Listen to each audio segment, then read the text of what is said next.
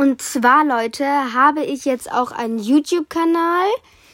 Ähm, juckt eigentlich wahrscheinlich eh niemanden, weil ich werde schon wieder im Klassenchat werden schon wieder alle mich irgendwie runterreden. Egal. Er heißt genauso wie mein Podcast. Das war scheiße. Egal.